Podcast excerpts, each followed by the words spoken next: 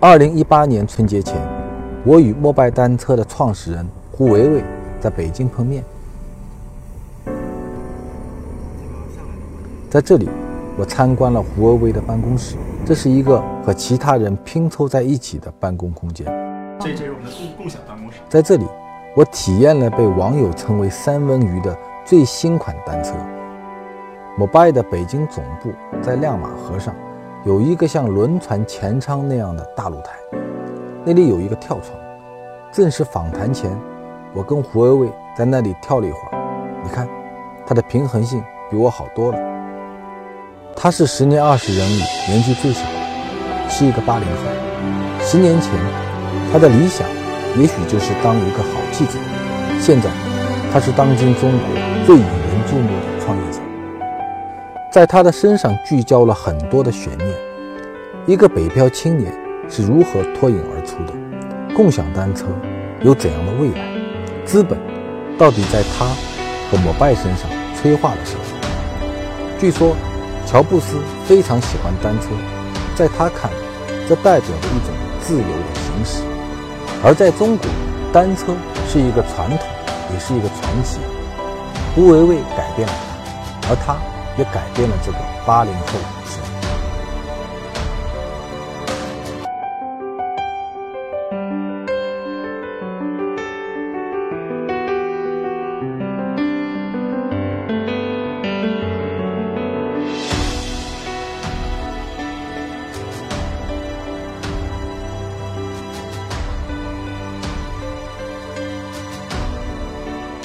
你喜欢北京这个城市吗？我非常喜欢，啊！我特别喜欢啊！我觉得它特别庞杂又无序，就 是什么可能性都有，而且各种各样的人都很有意思。我觉得成长比商业更重要嘛，更有趣。我觉得这个是记者的特性，就是当记者的特性。对，我最近发现了，呃，我跟一个朋友在玩一个价值观的卡，就是比如说。会有很多很多卡，有然后对自己性格、价值观的一些描述，然后让你来分来排，你认为哪些是你要的，哪些是你不要的，哪些是认为你最重要的，哪些是你 priority number one 的。我们发现有记者背景的 number one 都是 personal growth，啊，特别有意思。选择一些比较软的东西。嗯，对。你觉得当记者好玩吗？特别好玩，特别好玩。但是，但是，我觉得我小时候，我在我非常小的时候就想当记者，大概在初高中的时候，就是啊啊，我觉得我自己，如果你说偏执的话，有一点就是，我做的事情一直都是我当下最想做的事情。哦，那你蛮幸运的。嗯，当然就是你在就大方向肯定都是你最想做的。比如说我小时候我就想当记者，嗯，所以我后来就真的当了记者，嗯。但是我小时候想象的记者是一个能够主持正义的记者。但后来你学了以后，你会发现，OK，嗯，寻求真相可能比主持正义还重要。然后到最后，你就会觉得，嗯，好吧，就是那是一个看待世界的一个角度，或者说你可能要植入你的观点。就，其实改变世界很难嘛，能够了解清楚就不容易了。对啊，对啊。然后再后面，我就觉得我不太满足于当一个旁观者，我很想去试一试，就是如果我自己去做的话，是什么样？啊，这个你后来，比如你去，去去，就离商业越来越近了，到到商业价值啊，到机会公园有关系吗？有关系，非常有关系。我觉得商业价值和机会公园是极大的激发了我。其实我我觉得你创业时间很短嘛啊，怎么加在一起三年时间，从。企业来讲的话，很多创业公司可能三年刚刚把商业模式摸清楚啊，团队嘛，它第一轮淘汰完成了，就开始跑。但是，但是你从摩拜来讲的话，可能已经人家一辈子已经走完了，嗯，是吧？就是已经第一两年就变成两年不到就变成独角兽了。第二呢，整个行业三年基本上洗牌该洗完，该洗牌也洗完了，然后，然后也也变成了一家。一家上千人的一家公司了。这三年里面，你你开心多一点还是焦虑多一点？都很多，就都很激烈，就开心的也很开心，然后焦虑的也会非常焦虑。对。你觉得这三年创业里面，最让你焦虑的事情，如果有三件，是哪三件？嗯，首先就是就是产品。一直追不上这个合适的 timing，嗯，就能理解这个意思吗？就是你的长期和短期的这个目标，总是会打架。打架。对。然后还有团队的成长。啊，团队是个问题。对啊，包括自己，对吗？嗯嗯。哦哦，当然也有，就是说，就是你如何去明确你的战略，其中也包括融资。我觉得这当然都会有，这三个点都会有的。三年里面，你成长最多的是哪一点？就个人来讲。对人性的认知，我觉得。是吗？当然了。但我觉得这人性。受了刺激。没有受过刺激 啊，我只是觉得说。不要去考验人性，而是应该去认知人性，并且就是顺着这个东西来，而不是说你要把它想的非常理想主义，非常的光明，非常的那个，就是不要去考验这些东西。那这三年里面，你觉得最让你意外的事情是什么呢？哦，竞争的惨烈吧，我觉得。这个行业是吧？哦，对，这个是可能让我比较意外的。然后没有经历过这些，而且可能我也不是像男性荷尔蒙那样每天想着要打战。对，所以这个是我有点意外的啊。我在看你们这个案例的时候，我也觉得很奇怪。我觉得，嗯，虽然他用的是共享的概念嘛，但它实际上就是个分时租赁模式，嗯，对吧？不像像 offer，它早期还是有一些，比如说大学生的车啊，具体其实你你摩拜从第一天起就是自己造车嘛，嗯，实际上这是个完全的全新的模式的一个一个创造。那么为什么会在这个时间点由摩拜来引爆这个事情呢？你想过这个事没有？为什么不是另外的人？为什么不是早两年？为什么不是另外一个模式，在中国解决这个最后一公里的事儿？自行车的产业在中国一直也是一个相对比较庞大的产业。如果我没有记错的话，在一六年的时候，它的它一共是生产了八千多万辆自行车。嗯。然后当然就是比如说，就两千多万是在中国内部消化的，其他都是出口到世界各地去的。嗯。从这个角度来说，就是这个产业在，所以我们想要去实现我们的产品是有一个基础的。嗯。另外，我是觉得包括空气污染。包括城市拥堵，人们已经开始想要去怀念一些让自身变得更好的东西，从价值观层面。举个例子，啊，这个也是我一直说的，说你的朋友圈你可能晒的是你跑马拉松，你跑步、游泳、旅行，那些都不是用钱买来的，嗯，那些都是你让自己变变得更好的一些东西。然后，嗯。所以在这个时候，自行车重新出现的时候，我觉得每个人就又那么又那么方便去使用的时候，我觉得没有理由去拒绝它。其实是。现在，比如原来咱们我们也是观察企业的啊，在企业报道的，到自己真的做企业或者做一个像像这样的一个一个大企业，你觉得跟你原来想象的有区别吗？我觉得，呃，一个人也一样可以发挥很大的能量了。但我觉得，呃，公司的好处。或者商业的好处就是，你可以想象成你拥有了法力，就你可以把你认为正确的价值观去实现它，去更大范围的去去实现它，嗯，非常凭直觉以及非常快的就走。反正你觉得这个事儿是是是是一件，是想我想完成的一件事情。对对对对对对对。首先，我觉得记者是要相信自己无所不能的，不然你怎么去采访？就是很多你不认识的人，很多你不认识的领域，你不都得直接就跑到那儿去找到那个人吗？而且我觉得在那个领，在那个，当我我是我是记者的时候，让我最有成就感或者最开心的，反而就是你到现场去，然后你碰到了很多机会，然后你抓住那些机会，然后你实现了你的目标，就我觉得这个是，就是你自己会觉得很兴奋、exciting 的东西。那你有考虑过代价吗？我大概想，我说你想象我十我我十几年前来北京就拎着一个小箱子就来了，那也是人生哦，那也是你拥有的东西，就是你能拥有，就我觉得最差最差不就是，我觉得一个人能活下去很简单吗？对对对，这不就是一个小箱子，就是就是你可以是。你跟我是两类人，对。哦，真的？好吧。三年前你做某拜的时候，就你对某拜的商业模式和商业模式吧，对吧？对商业模式的想象和到今天有多大的差别？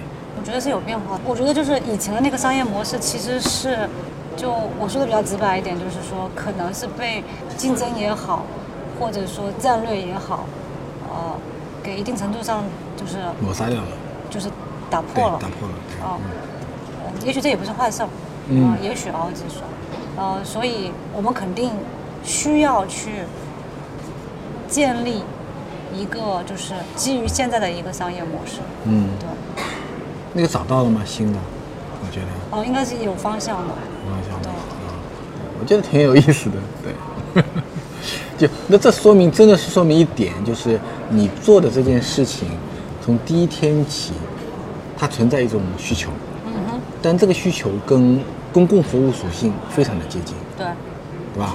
那公共服务一个最大的特点是，你就跟水啊电一样的，它是一个一个，就它它的它的它的公益性会大于它的商业的获利获利性。那如果你仔细想这件事儿啊，就它也需要，那它跟公共属性很接近。但它早期的推进的时候呢，它是它是它是为了商业本身，它建立了一个商业模式，是吧？这个商业模式，那从出发那时候，那商业模式是可以被兑现的。而且是一个非常好、非常好的商业模式，对，OK，可以被兑现的。但是它走着走的话呢，因为因为它的可兑现性和它的公共服务所产生的巨大的空间，就进来进入了很多新的竞争者，那竞争者就又把当年你出发时候的那个商业模式给打破掉了。我觉得不仅仅是因为竞争者吧，对。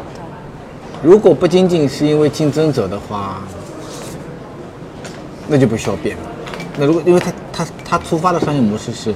是很在商业上是很正向的，那个只有那个被，那个比如说现在有一些被免费化啦，或者或者有一些人的投资，他是为了为了像腾讯的投资，阿里特别阿里的投资，他是为了为了增加移动支付的频次和那个粘连程度，对吧？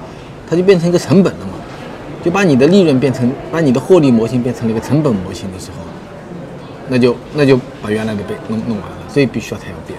对。三年以后，你觉得这个市场会怎么样？想过没有有想过，我是觉得，嗯，其实我们现在也在提供更多的服务嘛，嗯，它不可能就是，就是，它可能会变成一个用户的体系，会有更多的增值的服务，比如说我们现在有两亿多的用户，嗯，对吧？每天平均就是最就是我们每天有两三千万的两三千万的 chips，嗯，对不对？嗯，就是其实是完全。基于这样一个基础，而且这个东西还继续可以增长的。嗯。基于这个基础之上，它同时也是一个很重要的入口。嗯。哎，你最近跟资本沟通的时候，你这套逻辑跟他们讲过吗？他们能认同吗？资本不是会很急吗？也并没有很漫长，我们其实有很多储备啊。啊。对。其实那个共享单车这三年，它的背后其实很多资本的催化的一个过程嘛，就不断的。资本投进，然后但是你 B 轮的时候，然后那是我们比较艰难的时候。B 轮的时候，对，那时候融非常艰难，就觉得很贵。从你的角度来说，资本在在摩拜的这个发展过程中扮演了个什么角色？我们肯定是被资本助推了。嗯。但是我自己的观点是，嗯，哦，没有一家。真正成功的企业，就是最后的成功的原因，是因完完全全只是因为资本，啊，对不对？所以资本就是 empower 你的，我觉得最后其实你都得还回去的。啊 啊，对，因为我我其实有段时间也在想，就回想过去，我觉得是不是有别的路可以选？嗯，那是不是能够有一个不同的、稍微不同一点的终点，就是就是一个过程或者一个呃跟现在不太一样的结果？嗯，有吗？其实没有，想了很久就觉得没有，真的想了好久。有另外的路吗？看现在看上去是没有，就不是战略层面的，可能就是战术层面你可以做得更好，但战略层面真的没有。哦，没有。你觉得资本在这个过程中扮演的角色是一个什么角色？它是一个没有感情色彩的，我自己觉得，就像科技一样，嗯，就是你不能说科技是好的还是坏的。其实投射进去都是人的，人性投射进去，对吧？嗯，就是你把它用好了，它就是服务人类；把它用不好，它就可能就是毁灭人类，都有可能，是不是？你在杭州读过书，对，在上海工作过，对，三个城市相比呢？我最喜欢北京。你最喜欢北京？嗯。你觉得南方姑娘在北京适应吗？嗯，你是说什么适应？就是生活、工作、社交。还好啊，没有，就从没有觉得有什么问题啊。那当年为什么会到北京呢？我不是也是做媒体的吗？知道。那我觉得做媒体北京就是最好的。那后来为什么会到新京呢？我自己找过来的，我就觉得新京很好啊。对，哪一年过来的是？我想想看啊，应该是零五零五年底，零五年就零五年底，我自己一个人跑过来面试的，我就找到李多玉，我我还记得啊，在李多玉。然后呃，零六年的三月份我就来了，就来了，那是这样。对，十来年了。对，但中间还回过上海，但又回来了，就觉得还是更喜欢这里。你觉得你个性中是怎么样的一个人？我自己觉得。你偏执吗？呃，在我偏执的地方，我可能会非常非常偏执。我对生活的要求没有那么多，就是，比如说我来北京的时候，有一个小行李箱就来了。哎，你觉得你做媒体记者那些年，嗯，双双也有十年了，啊，将近十年。十年。你当时十年前跟你一起到北京来的是你一个人拎着箱子来，还是你有一票小姐妹一起过来？我自己一个人来的。就你一个人来。对啊。那你当年你碰到过的不十来年前，当你跟你一起进《新京报》或者跟你在媒体里的那帮姑娘们，现在呢？哦，我觉得印象比较深的应该是《每日经济新闻》，因为《每日经济新闻》那那会儿全部都是刚刚毕业就去了美金。美金他创办的。对，我觉得那会儿他们就现在他们也都不错啊，就是一可能在金融机构啊，然后在一些比较好的大公司里面。我说这个十年其实媒体是变化比较大的。你觉得你是北漂的吗？啊。没有去想过这个问题，就举个简单的例子，我我我们现在面试很多国际的那些年轻人，他们是定期都会去不同的国家生活呀、学习啊、工作啊，就基本上是在全世界。比如说我曾经面试，但是我后来呃，有要不要这个人是另外一回事。但是比如说有我面试过一个从伦敦来的三十几岁了。还觉得哎，中国很有意思啊，然后就来中国工作了，就想尽一切办法拖家带口的也就来了。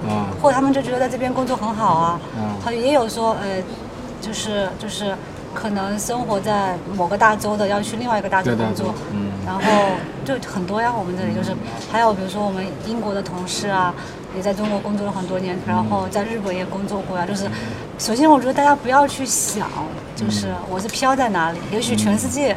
只要你自己觉得舒服，它可能就是你的安身立命的地方。哎，你如果三年前不做摩拜，你会怎么样？今天没有想过，就可能这个棋都做下去，或者不做下去。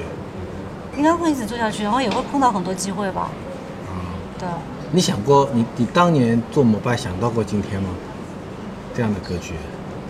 嗯，我觉得我想，我当时想的是，要么就一炮而红，要么就一炮而死。如果有跟你差不多年龄的人，现在也有你当年三年前这样的一个一个项目、一个梦想要做，现在要出发了，给他的忠告是什么？我是脑子里想了一句，但我会觉得它不完，就是不完全。嗯，对，我就觉得没有什么所谓的胜利，其实一切都是坚持到底。对 对对。